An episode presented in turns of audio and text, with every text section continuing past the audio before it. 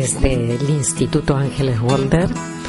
Yo personalmente, Ángeles, quiero que reflexionemos juntos hoy acerca del papel de la espiritualidad en nuestra vida.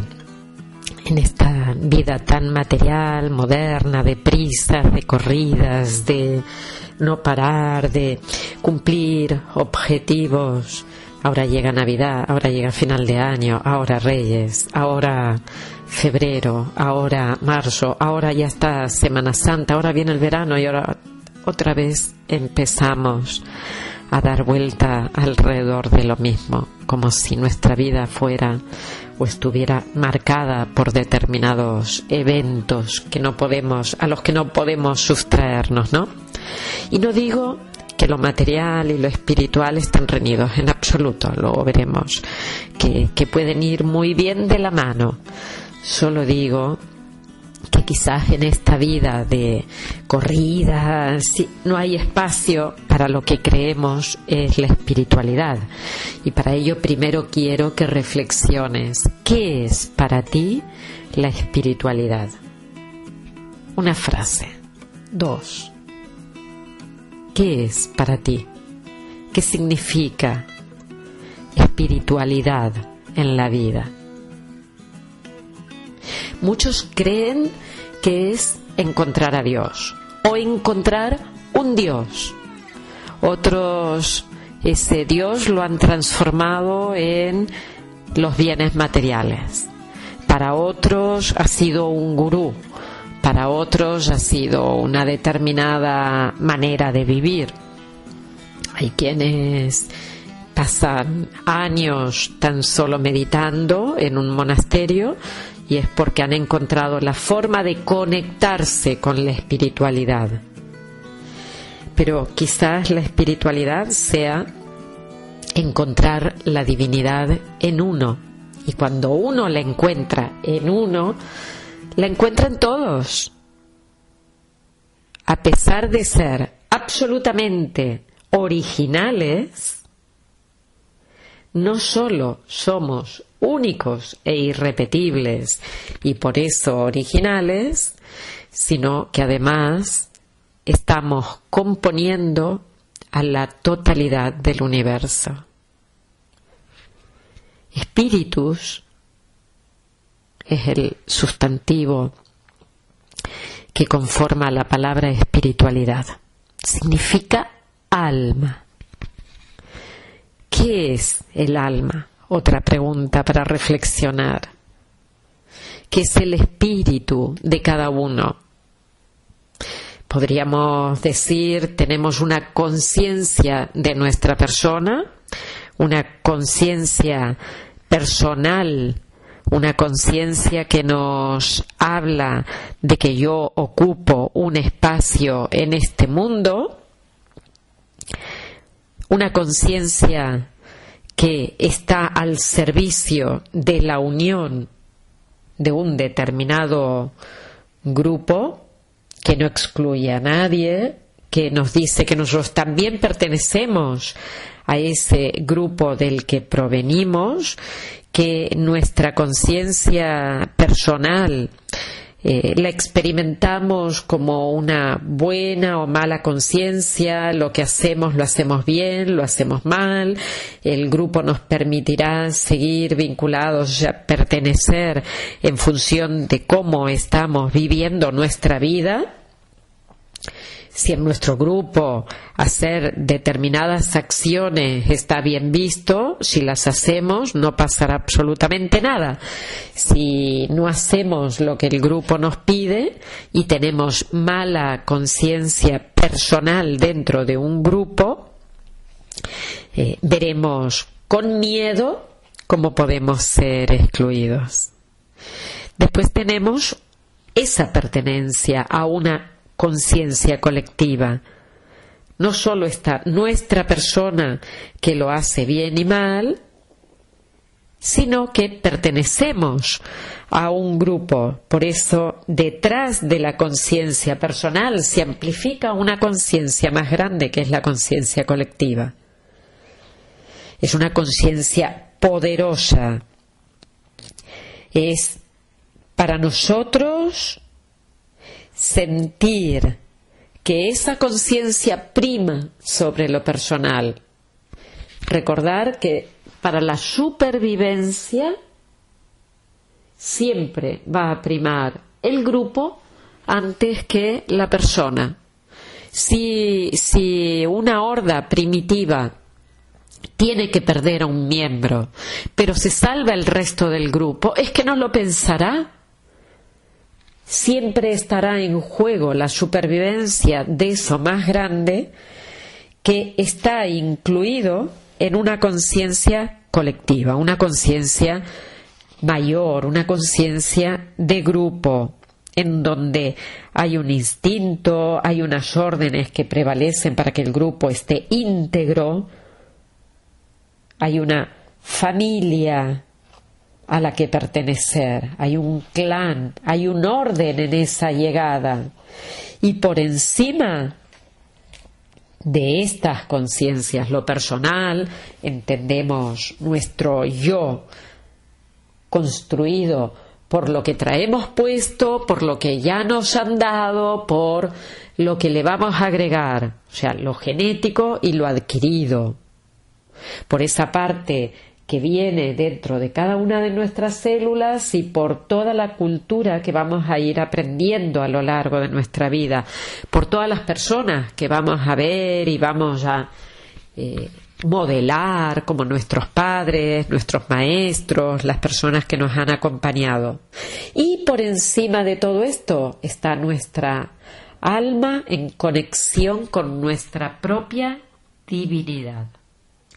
Sí, esa conciencia espiritual de cada uno no es religión, no es un Dios específico, no es asignar al exterior eso que está en tu interior. Es un camino, es un camino interior. Es lo posible a lo que llegas cuando te das cuenta de que en ti está, que no tienes que buscarla fuera, que está dentro tuyo, que se experimenta simplemente es un instante. Hace poco estaba sentada en la arena, en una playa, mirando el mar moverse, ir y venir, ir y venir. Era un mar bravo, el Atlántico, frío, un mar que tiene una fuerza interna, que ves esas olas monumentales que van y vienen con fuerza, van, vienen, van, vienen, arrastran, que si tan solo te pones de pie ahí, sientes la fuerza del agua tirándote hacia adentro. Pero yo estaba afuera y miraba ese ir y venir, ese estar de una ola cuando se acerca al servicio de la totalidad de los mares.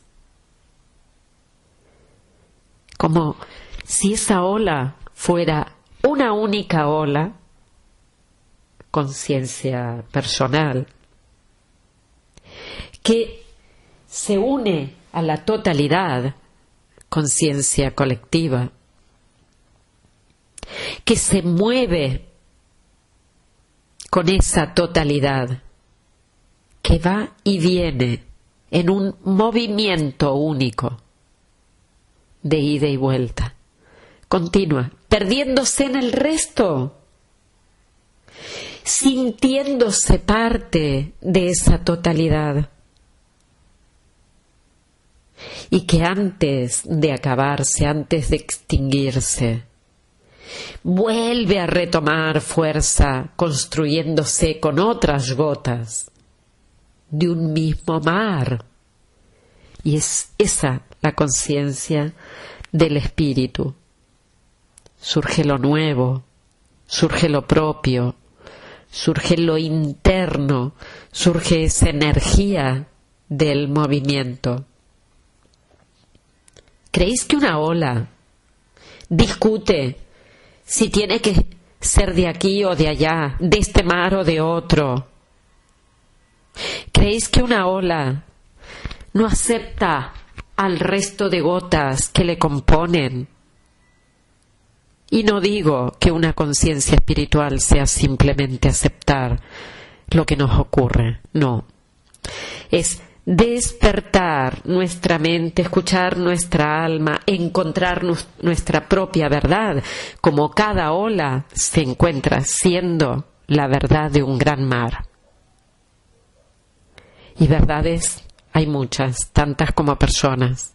Lo que importa es la propia. Por eso digo, la verdad de cada uno, la verdad de su alma, no la encontramos fuera, no la busquemos en libros, ni en podcasts, ni en los gurús, ni en la religión, ni en un vídeo, ni en nadie. No, está en ti, está dentro tuyo. Solo, solo puedes hacer algo, que es experimentarla, vivirla. Mantenerte en el instante concreto para sentir que tal como eres, eres divino, que este instante es divino para ti, para mí, para todos. Dejemos expectativas, dejemos búsquedas de lado y solo vive este momento. Con serenidad, recogido o recogida mirando hacia adentro, que a eso es a lo que te acompaña la descodificación biológica, a encontrar cuál es tu propósito de vida, a revisar tus proyectos parentales, qué ha sido para papá, para mamá, qué puede ser para ti mismo, para ti misma. Todo lo que te han pedido, todo lo que has dado, que llegues a una madurez para escoger más allá de las reacciones adaptativas de la vida. No, no, suéltala, suelta los conflictos, revísalos de una vez y comienza a vivir desde tu yo interno, desde lo que eres. Sí que los demás esperan de ti, claro, y tú también te has puesto expectativas y esperas de ti mismo o de ti misma, pero delante delante tuyo tienes un movimiento creador hacia algo nuevo que te pertenece, que surge cuando te recoges, te miras, estás en contacto con la totalidad de tu ser tal cual es. Quieres ser un ser libre, creador de tu propio universo, necesitas ir a tu espíritu e interiorizar que tal como eres, eres perfecto, ya no hay nada más, no hay nada más que conseguir. Y a partir de aquí verás cómo todo lo que haces, hacer en el mundo material, no está reñido con lo espiritual. Que lo que haces lo puedes hacer con una misión que sea para algo mayor, una misión que va a estar en contacto con la totalidad de la humanidad, o sea que lo que hagas va a dejar huella.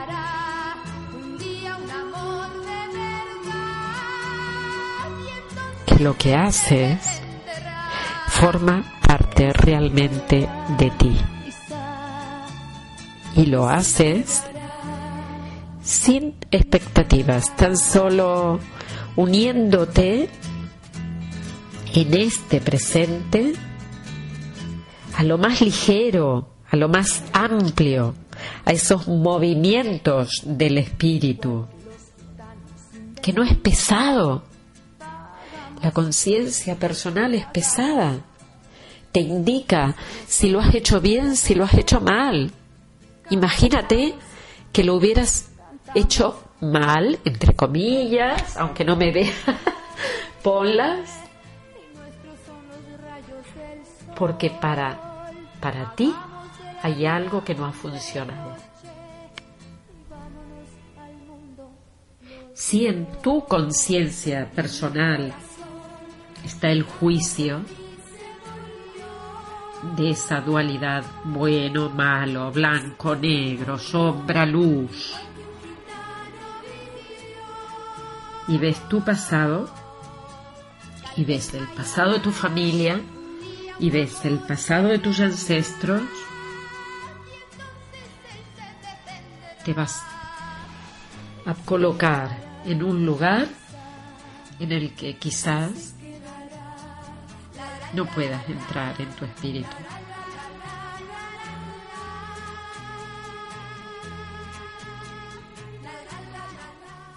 Una película que te mostrará esto que estoy diciendo es Roma. Con sus letras se construye la palabra amor. En Roma, Cleo, una persona que trabaja al servicio de una familia, se queda embarazada, soltera. Y no te quiero decir para que llegues al final, no haré spoiler, como siempre intento no hacerlo pero observa la última o de las últimas escenas cuando están en la playa, una frase que dice en relación a su hija. Esa es la conciencia personal de no haberlo hecho bien. La conciencia colectiva le abraza. La conciencia del espíritu que está ahí le permite sanar a partir de aquí es otra. En una escena de una película verás estas tres partes para llegar a darte cuenta de que lo único divino es sentirse que somos, no que somos tal cosa, no que hacemos tal otra, no, que somos, somos. Eso es ligero, eso te permite flotar, eso te permite caminar por la vida, eso te permite interiorizar el amor que hay en ti, ese amor hacia todo, tal como es, sin querer, sin querer cambiarlo, sin querer cambiarte, así, tal cual somos y así como compartimos la vida, así como somos uno más con la humanidad. ¡Qué maravilla! ¡Qué maravilla sentirse de esta manera! En concordancia con el espíritu de la vida, que es el amor. Ahí, ahí como está, ahí donde está. Para eso estamos en esta vida, para reconstruirnos, para recomenzar para, diría, resentirnos libres y maravillosamente divinos a cada paso que demos. Te mando un abrazo gigantesco. Hasta pronto. Deseándote la mejor vida a cada instante.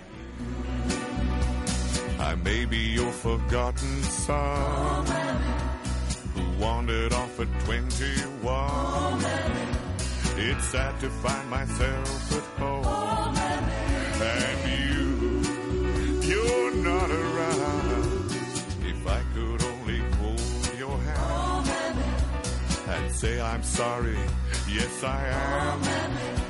I'm sure you really understand. Oh, Ma, where are you now?